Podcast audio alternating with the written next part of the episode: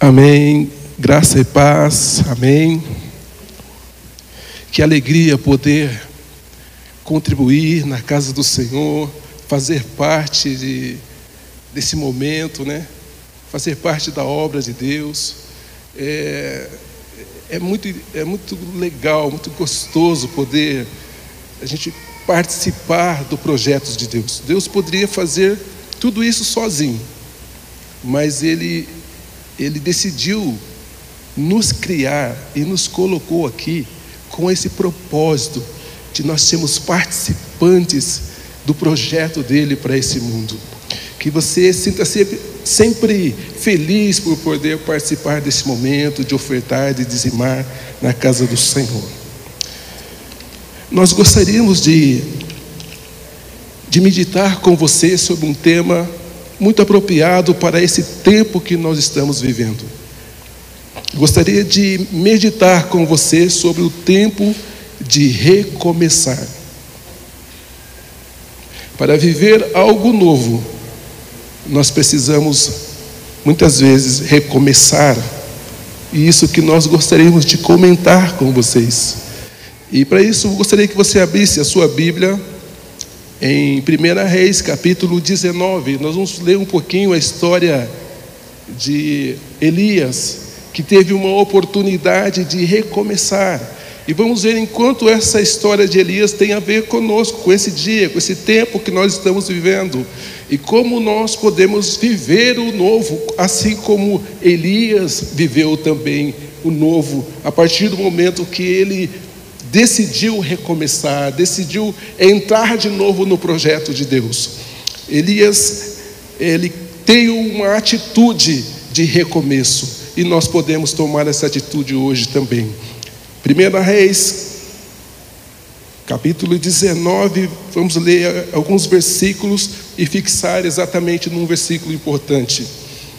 A partir do versículo 1, Diz assim: Acabe contou a Jezabel tudo o que Elias havia feito e como havia matado todos os profetas à espada. Então Jezabel mandou um mensageiro a Elias para lhe dizer: Que os deuses me castiguem se amanhã, a estas horas, eu não tiver feito com a sua vida o mesmo que você fez com a vida de cada um deles. Então Elias ficou com medo levantou-se e, para salvar a sua vida, se foi e chegou a Berseba, que pertence a Judá, e ali deixou o seu servo. Ele mesmo, porém, foi para o deserto, caminhou o dia inteiro, por fim sentou-se debaixo de um zimbro, sentiu vontade de morrer e orou: Basta, Senhor, tira a minha vida porque eu não sou melhor do que os meus pais. Deitou-se e dormiu debaixo do zimbro, e eis que um anjo tocou nele e lhe disse: Levanta e coma.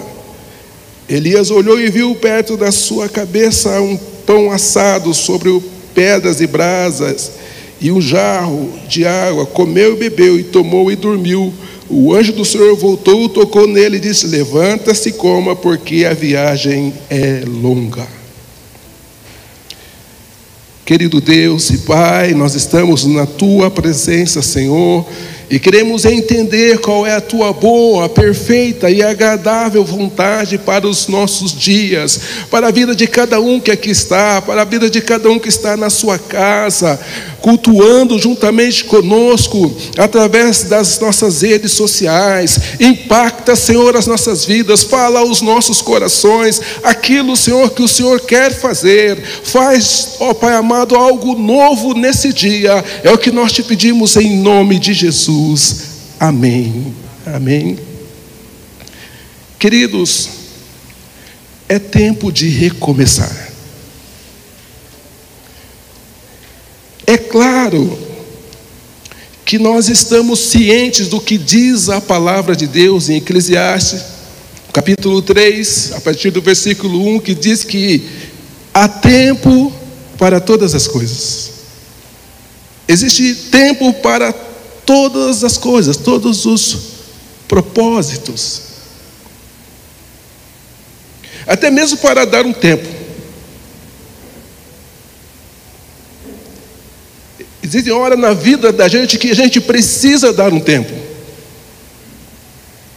Quando as coisas não estão não estão muito do jeito que nós gostaríamos que tivesse, quando tudo está dando errado, quando os problemas se avolumam, quando o diálogo se vai, quando, quando se torna insuportável a convivência, quando aquilo que Deus planejou para nós não está acontecendo, é preciso dar um tempo, é preciso dar uma parada, há tempo de dar um tempo. É preciso fechar alguns ciclos. Fechar ciclos é muito importante. A nossa vida é feita de ciclos. Desde a nossa gestação, o tempo na, no ventre da mãe, o tempo da, da, do nascimento, o tempo da infância, o tempo da adolescência, o tempo da juventude, isso tudo vai vão gerando ciclos que são necessários para o nosso crescimento, para o nosso aprendizado. em cada ciclo desse existe o desafio, existem as coisas legais, as coisas que nos empolgam, os compromissos que nós assumimos, e chega tempo de se fechar aquele ciclo. E é importante aprender a fechar ciclos. Fechar ciclo é um sinal de maturidade. Fechar ciclo é um sinal de que você passou na prova, você passou no processo, você aprendeu e agora você está indo para algo novo. É preciso fechar ciclos. É preciso encerrar algumas fases. Se você não fechar os ciclos, você vai ficar preso ao passado. Você precisa acertar as contas com o passado. O passado, por melhor que ele foi, ele tem que ficar no passado. E por pior que ele tenha sido, ele também tem que ficar no passado. Para você poder ir para algo novo, é preciso fechar ciclo. Quem não fecha ciclo, ele permanece na infância. Quem não fecha ciclo permanece na infância. Imagine, se nós não fechássemos o ciclo da infância, até hoje nós estávamos mamando, né? Pensa bem. Talvez você não esteja mamando literalmente, mas talvez você esteja agarrado tanto à sua infância que você ainda está no colo do seu pai, no colo da sua mãe, dizendo: é porque é meu pai, é porque é minha mãe. Fecha esse ciclo, porque você precisa ir para algo novo. Por isso é importante fechar as contas com o passado. Por melhor que ele tenha sido, tem que ficar lá no passado com as experiências boas, ruins. Nós vamos ver aqui que a história de Elias ela é uma história de vitórias, uma história legal, uma história bonita, mas veja bem, história, o passado, por mais bonito que seja na vida de alguém, não garante o futuro.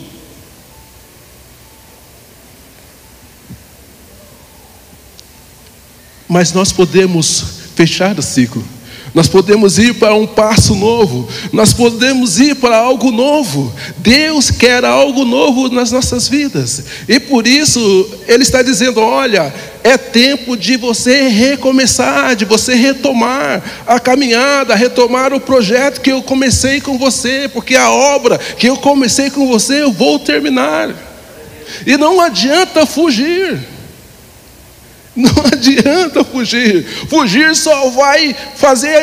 Nós vamos ver que fugir só vai fazer a estrada ficar mais longa, porque o tanto que nós formos, nós vamos ter que voltar. Então, quanto mais nós andarmos fugindo, maior vai ser a caminhada, porque nós vamos ter que retornar. Mas nós temos uma garantia do Senhor Jesus. Ele diz assim: Eu vou estar contigo todos os dias da sua vida, por onde quer que você andar, onde você estiver, o que acontecer com você. E ainda que você esteja morto, você vai viver de novo. Uhul! Se, se é essa promessa, então não tem para ninguém. Acredite no projeto de Deus para a sua vida. É claro, as dores acontecerão. Nós vimos na administração passada. As dores, elas são inevitáveis nesse processo. Por vários motivos nós passamos por dor, mas aproveita a dor dessa experiência e torna-te mais fácil, mais forte. Existem três três substâncias que colocada na água fervendo, elas tomam atitude, na água fervente, elas tomam atitudes diferentes. A cenoura, quando é colocada na água fervente, ela esmolece, ela fica mole, ela vai se derretendo. O ovo, quando a gente coloca na água fervente, ele enrijece, ele fica duro. E o café, quando a gente coloca na água fervente, ele se torna um novo, uma coisa nova, deliciosa para ser utilizada. Você decide que atitude você vai tomar na sua vida em relação ao seu passado, ao que te aconteceu. As mães e as avós diziam: Olha, se não matou, te engordou. Eu, no caso, estou bem gordinho. a experiência que você viveu, a decepção que você viveu, se não te matou, te fortaleceu. Você está pronto para outra. Uhul! Você está pronto para sair dessa. Você está vivo. Elias era um homem, segundo a Bíblia, Elias era um homem semelhante a mim e você, com as mesmas paixões, com os mesmos problemas, com as mesmas dificuldades, mas ele foi um homem escolhido por Deus para um projeto, para um processo, para uma história em Israel. E olha, Elias começou um, esse projeto, começou esse processo, ele se colocou na, na mão de Deus, e ele fez muitos milagres, fez muitos prodígios. Ele, ele, ele assumiu que Deus estava com ele e começou a fazer a vontade de Deus. E não é porque ele era bom, não. A Bíblia afirma que ele era igual eu e você, com os nossos mesmos medos, com nossas mesmas paixões, com as nossas mesmas dificuldades. Mas um dia ele orou e falou assim: agora durante três anos e meio não vai chover. E por três anos e meio não choveu. Ele orou e o azeite na botija o, da viúva multiplicou-se. E ela, eles passaram juntos aquele tempo de, de fome.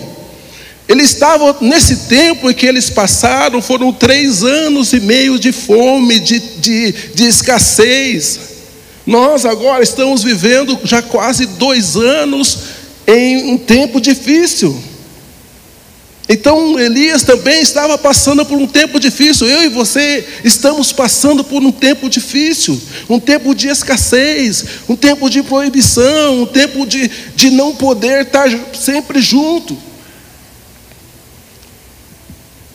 Naquele tempo havia apostasia, havia os profetas de Baal, aqueles, aqueles inimigos de Deus que estavam dominando a, a, conversa, dominando a religião, dominando a cabeça do povo. O povo estava se desviando da vontade de Deus, o povo tinha se afastado dos profetas de Deus, estavam observando os ensinamentos de Baal. Não é difícil, não é diferente do nosso tempo. Hoje nós estamos vindo conversa de todos os lados, dizendo que não é bem assim, não é do jeito que está na palavra de Deus, que existe outra forma, que existe outro modelo, não esse que Deus traçou para a sua vida. Desde a criancinha, é a criancinha bombardeada 24 horas através da TV, da mídia, dos governantes. E Elias estava vivendo nesse tempo a ponto de ele ter que lançar um desafio contra os profetas de Baal. E ele diz: o seguinte, agora nós vamos fazer um desafio. Aquele Deus que, que responder com fogo, esse vai ser o Deus que nós vamos seguir daqui para frente. E ele fez esse desafio com os profetas, com os 450 profetas de Baal. Ele desafiou, e quando ele orou, desceu fogo do céu e consumiu o holocausto, porque ele estava servindo a um Deus verdadeiro. Aleluia! O mesmo Deus que eu e você estamos servindo. Não dê ouvidos a esses profetas de Baal que estão na mídia, estão na TV, estão nos governos. Diga: o Senhor é Deus, é a Ele que eu vou seguir, é Ele que eu vou obedecer. Nem, nem, nem seu pai, nem sua mãe pode tirar isso de você. Ao cumprir todos esses projetos, ao fazer todas essas, essas maravilhas, Elias recebe uma mensagem de uma de uma discípula de Baal. Olha, Elias, amanhã você vai estar morto. E aí começa o processo de dar um tempo na vida de Elias. Elias recebe essa palavra depois de ter é, destruído 450 inimigos de Deus. Uma, uma, não vou falar mulher, porque talvez essa mulher fosse mais poderosa do que esses 400, mas uma discípula de Baal falou para ele: Olha, eu vou tirar a sua vida. Uma palavra. Às vezes, uma palavra, querido, tira você do projeto de Deus. Um olhar, às vezes, um olhar. Você passa por um irmão na igreja, o irmão está pensando nas contas que ele tem que pagar, e você pensa que ele tinha que falar bom dia para você, ele não fala, e aí isso tira você do projeto de Deus. Um olhar. Uma decepção de algo que você sugeriu e não foi, não foi acatado, mas não foi acatado porque talvez não era aquele momento, e isso tira você daquele ímpeto, daquela vontade de viver algo novo, de ser mais. Sim, porque Deus quer que você seja mais. Deus quer que você seja melhor, não melhor do que o outro, melhor do que você é agora. Não tem ninguém igual. Se não tem ninguém igual, eu só posso ser melhor que eu. Daqui, a única referência que eu tenho para mim sou eu mesmo. Eu não posso me comparar com você. Então, se Deus quer que eu e você sejamos mais, é só em relação a mim, a nós mesmos. Nós precisamos melhorar a cada um, a cada 1%, 1% hoje, 1% amanhã. Mas aí um olhar, uma fala de um irmão, uma fala de um pastor, Tira você do sonho, do projeto de Deus. Uma fala tirou Elias, por isso que Elias é exemplo, é exemplo para nós. Tá, você está num sufoco agora. Talvez você foi para a caverna como Elias também foi. Talvez você também decidiu dar um tempo como Elias também decidiu. Deus te entende. Deus não excluiu Elias do projeto dele, porque ele conhecia Elias e Deus conhece você. Aliás, foi Ele quem te formou no ventre da sua mãe. Onde você esteve até hoje, Ele esteve com você, até mesmo nos lugares mais perigosos, nos lugares mais errados, Ele estava lá com você. Porque nós cantamos aqui: para onde eu fugirei? Se eu subir, no céu o Senhor está lá. Se eu descer no mais profundo, o Senhor está lá. Mas Deus foi comigo naquele lugar, Zé Antônio? Foi. Naquela situação? Foi. Naquilo que eu estava fazendo errado? Estava lá. E viu tudo? Viu. Por isso que ele não se surpreende com nós. Ele não se surpreende com. É, é, ridículo a gente ter que querer esconder de Deus, porque nas coisas mais erradas que nós fazemos, Ele está lá com a gente, fazer assim, ó. Não foi para isso que eu te formei, meu filho, minha filha, mas eu acredito em você ainda. Você ainda tem mais uma chance. Sai dessa, dessa caverna. A tua caminhada é longa. Você pode ser mais, você pode ser melhor. Eu acredito em você. Uhul! Aplaude o nome de Jesus.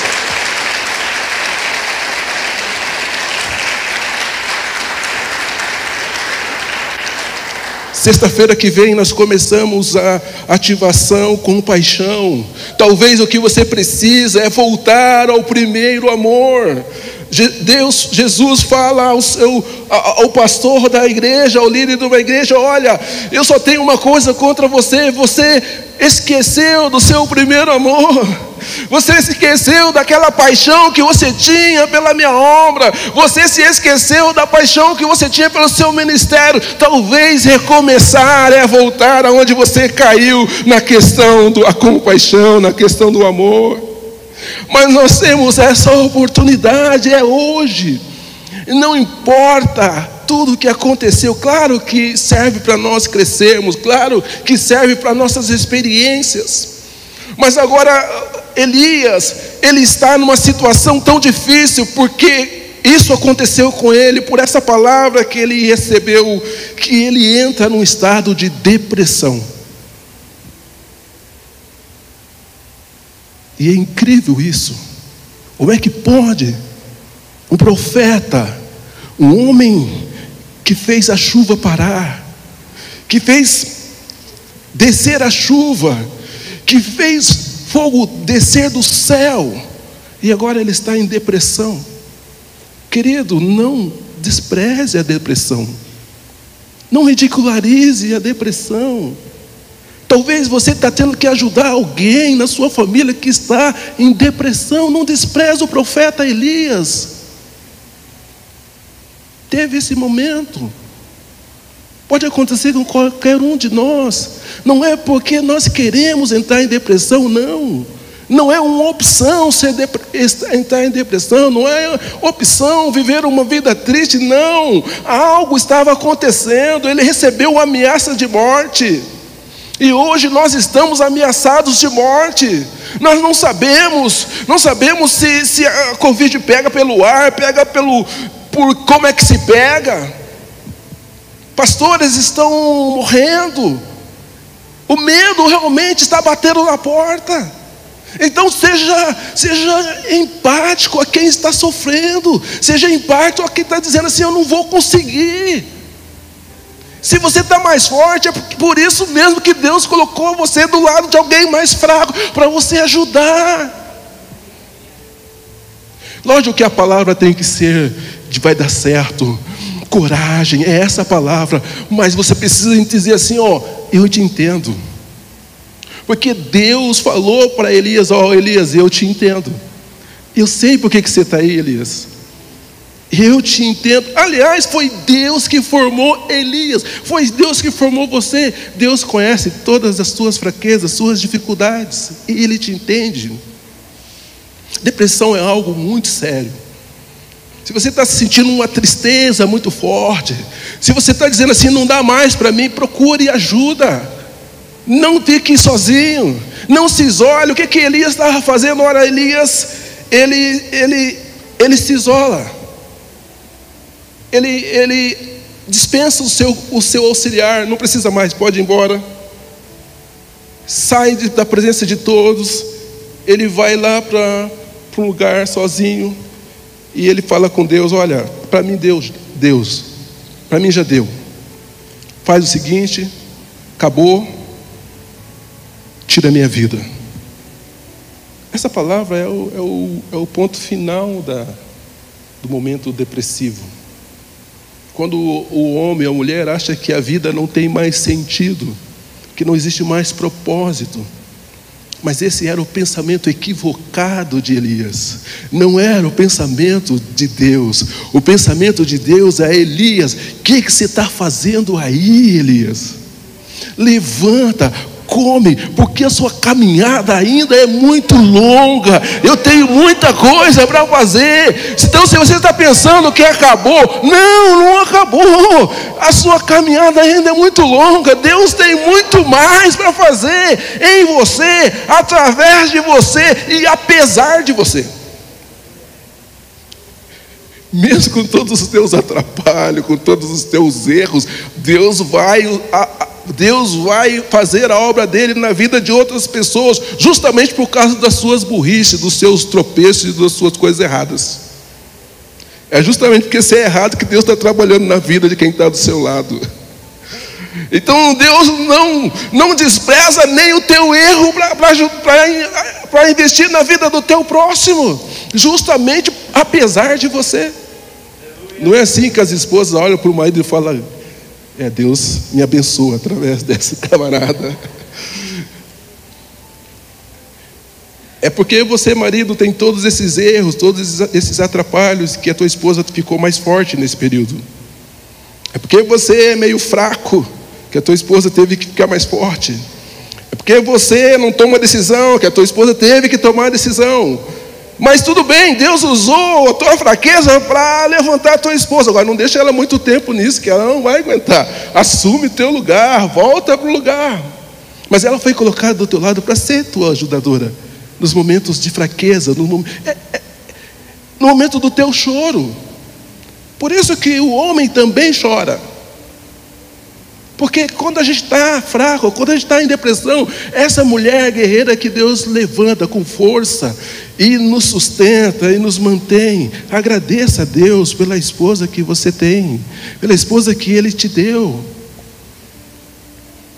Em mulher, você às vezes em que as coisas ficaram difíceis para você, em que você não estava entendendo bem, em que você estava pensando também em jogar tudo para o alto, ele foi paciente, ele entendeu você, ele se calou, porque ele sabia que se continuasse falando não ia dar certo, ia dar mal.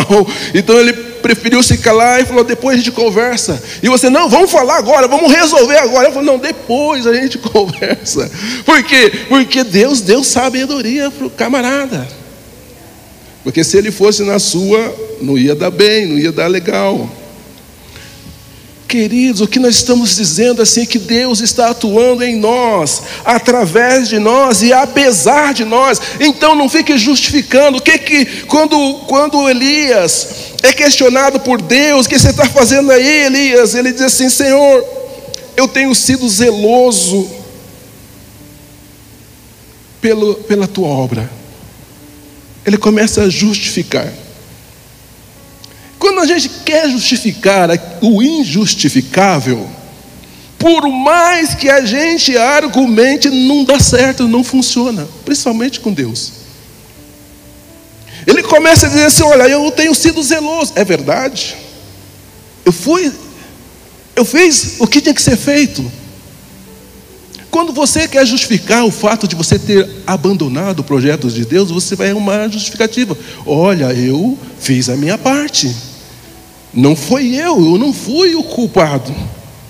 Os filhos de Israel deixaram a aliança, foram eles que deixaram a aliança. É verdade. Os outros têm errado, os pastores têm falhado, os líderes falharam. Olha aí que situação.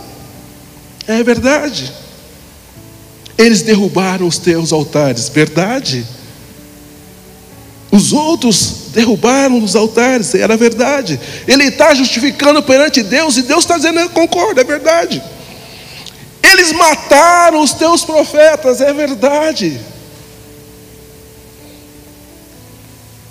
Percebe que verdade não muda a situação? Suas verdades que você está colocando não mudam o fato de que você está deixando o projeto de Deus, o projeto lindo de Deus para a sua vida. Várias verdades Elias estava colocando diante de Deus. Eu fiquei só. Aqui Elias não, não é que ele mentiu, é que ele não percebeu que na realidade Deus tinha conservado sete mil pessoas que não tinham deixado de adorar a Deus.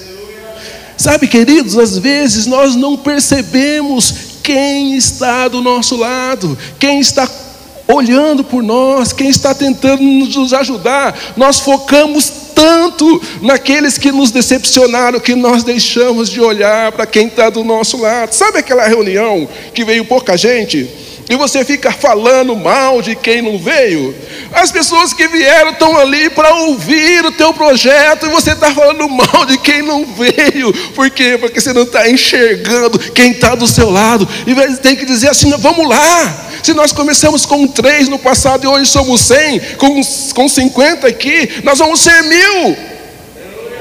O que importa é quem está do seu lado. E, e ele estava achando que estava sozinho. Não que ele estivesse mentindo com vontade de mentir. Talvez ele não tinha percebido que tinha sete mil pessoas que também continuavam no projeto, continuavam com vontade, continuavam querendo ser mais, continuavam querendo ser de Deus. Procuram, a a, procuram tirar a minha vida. Não, só uma pessoa estava procurando tirar a vida. Ele tinha que ser claro: ó, tem uma pessoa que está querendo tirar a minha vida. Ele generalizou. Às vezes nós generalizamos, nós dizemos que todo mundo está contra nós. Gente, generalização não dá certo. Não é possível que todo mundo não goste de você. É por isso que existe sempre alguém que vai gostar de alguém. Se você é, é, é gordinho, vai ter alguém que gosta de gordinho. Não é possível que todo mundo não gosta de você. Agora, você põe uma foto lá no Facebook, só vai os magrinhos lá, e diz não gostei, você está no lugar errado. Você tem que procurar colocar foto onde os gordinhos põem foto. Né? Ué, se tem outros gordinhos, agora você vai lá conversar com os magrinhos, põe sua foto lá, todo mundo vai dizer que não está legal. Não é possível que todo mundo seja magrinho. Tem gordinho nessa história, mas não é possível também que todo mundo seja gordinho. Tem os magrinhos. Elias está dizendo assim: ó, tá todo mundo querendo me matar. Mentira.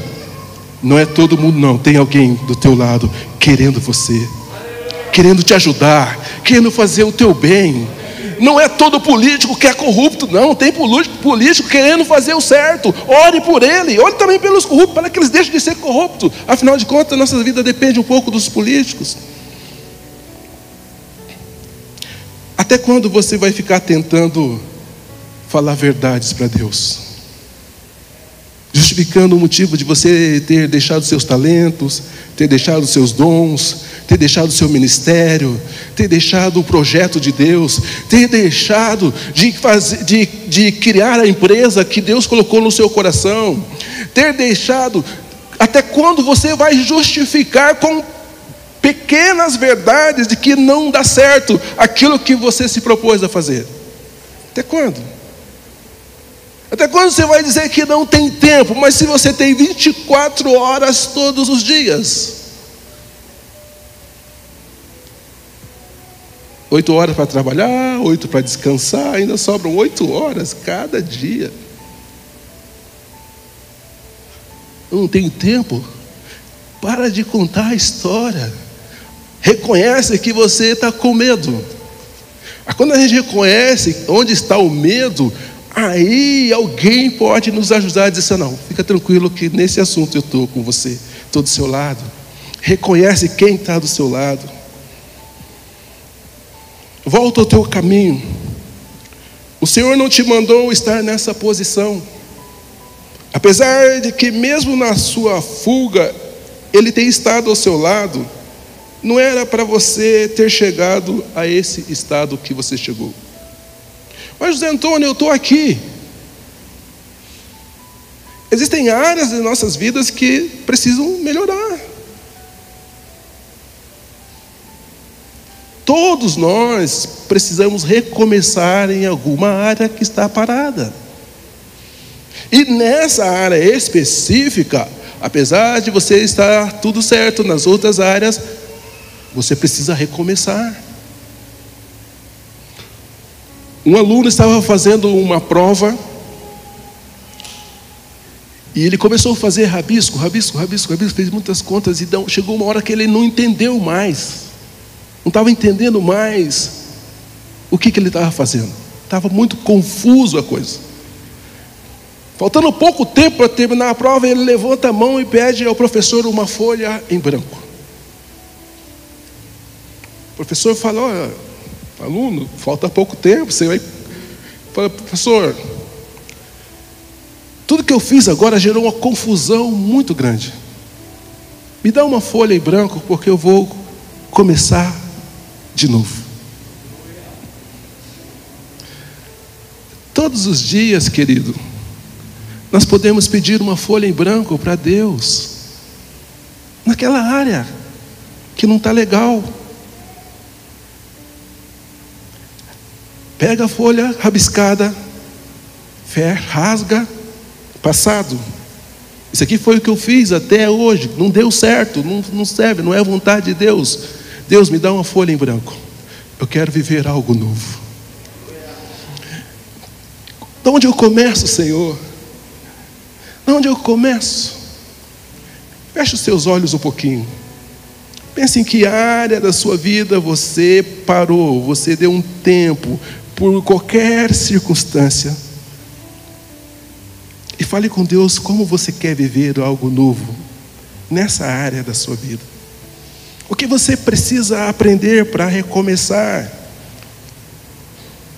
Fale com Deus, Senhor. Eu sei que os teus planos são melhores do que os meus.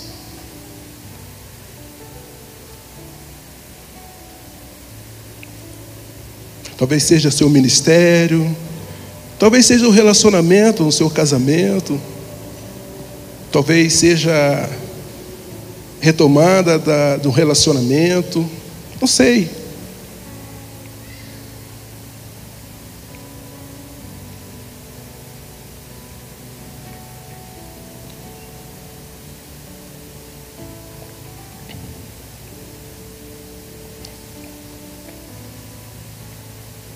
Pode abrir seus olhos.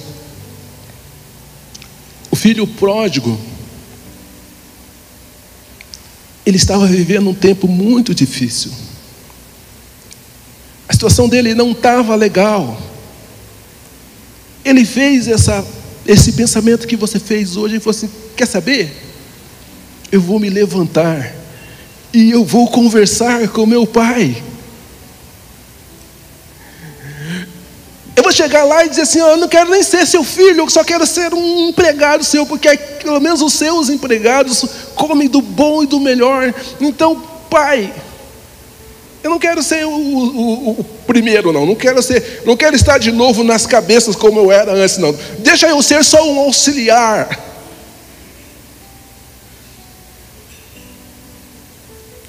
Que decisão você toma agora nessa área da sua vida? É uma decisão. E é uma atitude. A atitude a ser tomada é simples, volta. Mas não é fácil. Para Elias significava atravessar todo o deserto novamente. Sabe o que algumas pessoas não querem voltar para o projeto de Deus? Porque vai ser muito difícil. Eu vou ter que encarar de novo os medos, vou ter que encarar de novo as pessoas, eu vou ter que encarar de novo o deserto. A viagem que, que ele fez toda afastando, ele teve que fazer de volta agora para voltar ao lugar onde, tinha, onde ele parou, para recomeçar. Queridos, mas se o que Deus está prometendo para você é algo diferente da morte que você está querendo, qualquer distância não faz nem coceguinha no projeto de Deus. Elias estava querendo a morte, Deus estava querendo levar ele em vida para o céu. Uhul. Deus estava querendo levar Elias sem passar pela morte para o céu. O projeto de Elias era morrer. Então não importa a distância que ele tem que seguir para viver o projeto de Deus, o algo novo de Deus. Vale a pena você passar por tudo, lembrando que a pessoa que te magoou, a pessoa que não olhou por você, está vivendo as mesmas dificuldades que você. Ela precisa talvez de você, precisa do seu abraço, do seu carinho. E você precisa entender que não tem nada, muitas vezes não tem nada nem a ver com você. Às vezes Deus utilizou a sua vida para aperfeiçoar alguém. E você não entendeu o projeto de Deus, ficou chateado. Entendendo? Seja feliz porque Deus utilizou você. independente dos resultados do outro, sabe? Às vezes você investiu sua vida em alguém, investiu seu tempo em alguém e não deu muito certo para o outro. Deus sabe todas as coisas, Ele está no controle de tudo. Por que você vai querer resultado? O que importa é o que Deus está fazendo com você. Que importa é o quanto Ele está modificando a sua vida. Deixa Deus se entender com o outro.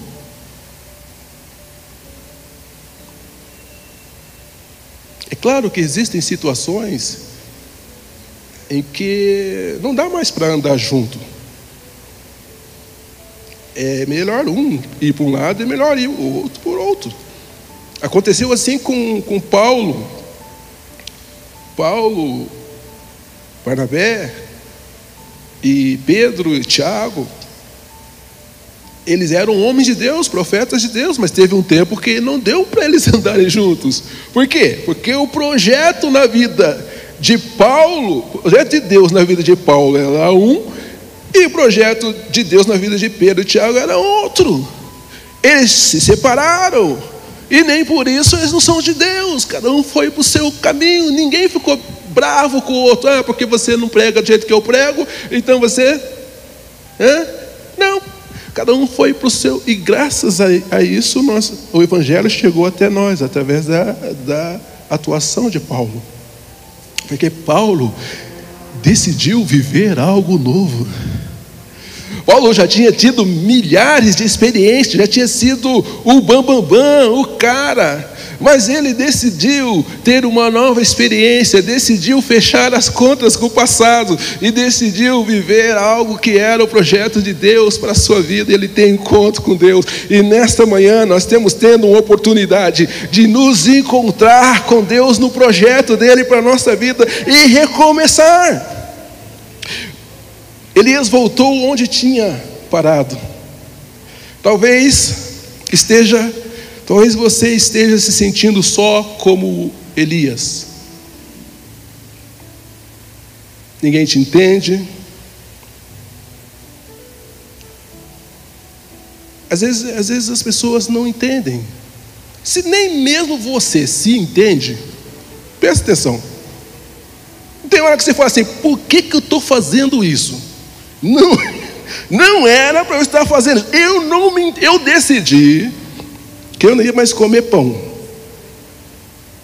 Pelo menos só, só integral. Por que, que eu estou comendo esse pão agora? Você mesmo não se entende, não é? E como é que você quer que as pessoas te entendam? Só Deus conhece você, só Deus te entende. Ele te formou do jeito que você é, com os teus jeitinhos, com os teus trejeitos. Então, Esqueça isso das pessoas te entender. Compartilhe as tuas ideias, compartilhe os teus projetos, os teus sonhos, mas não queira que todo mundo entenda o que está falando. Porque Deus é que sabe o que ele vai fazer através de você. Deus é que vai aproveitar tudo de você para fazer algo novo. Talvez você acredite que não dá mais para continuar. Isso é, o, isso é a fala que colocaram na sua cabeça, isso é a fala que você mesmo colocou, mas não é a fala de Deus, não é o que Deus está dizendo. Por isso é importante entender qual era o projeto de Deus. O projeto de Elias era a morte, o projeto de Deus era levar Elias para o céu em vida. Deus está te perguntando: o que você está fazendo aí, nessa área da sua vida? Por que, que você parou? Por que, que você acha que para você não dá mais? Queridos, a Bíblia diz que os, os mais velhinhos renovarão as suas forças. Você pode começar uma faculdade hoje. Um dia eu vi, eu vi uma reportagem no jornal que um senhor de 85 anos estava entrando na faculdade. Mas não era o primeiro curso universitário. Acho que já era o terceiro curso que ele ia fazer. Então, se alguém aí tem menos de 85, dá para começar um curso aí. E aliás, a pessoa que vai viver cento e e 30 anos, já está entre nós aqui. Pode ser um, pode ser eu, pode ser você. É, diz que é o pastor Celso, é o senhor pastor. Veja, a uma mulher foi fazer o título de eleitor, obrigado ela a fazer o título de eleitor, por causa do CPF, aí descobriram que ela tem 117 anos. E ela é muito tranquila, vive na zona rural, tranquila, pessoa tranquila. E você acha que com 65, 45, 50, que a boa notícia para você é o seguinte: a vida começa aos 50 anos. É, mudou o estatuto aí, se você não sabia, mudou, viu? Agora começa aos 50 anos, até os 50 você está aprendendo a viver não acabou, não acabou. Não importa o que aconteceu até aqui, não acabou. Deus ainda tem algo novo. Aleluia! Aplaude bem forte o nome de Jesus. Ministério de louvor, vamos louvar a Deus. Vamos dizer que vai existir algo novo. Fique de pé, você vai se levantando e dizendo: Eu quero viver algo novo, eu não aceito essa situação. Nós estamos num, num processo de retomada, num processo de ativação. Então, é, ative o seu dom, ative o seu talento, ative o que você sabe fazer de melhor. Diz assim: É a partir de hoje, porque eu vou viver algo novo, eu vou recomeçar, eu vou pegar da onde eu parei eu vou, eu vou começar a minha empresa, eu vou começar o meu negócio, eu vou começar a faculdade, eu vou recomeçar, por quê? Porque Deus está comigo, é Ele quem está dizendo: levanta, come e anda, porque a sua caminhada é longa. Uhul! Eu quero viver algo novo. Eu quero ver o meu coração palpitando de novo. Eu quero viver, Senhor, esse novo, mas é o novo que Deus tem para mim. Enquanto eles louvam, eu quero que você vá pensando em que área você precisa tomar uma decisão hoje. Talvez é no seu ministério, talvez é no seu relacionamento. Como você precisa viver algo novo?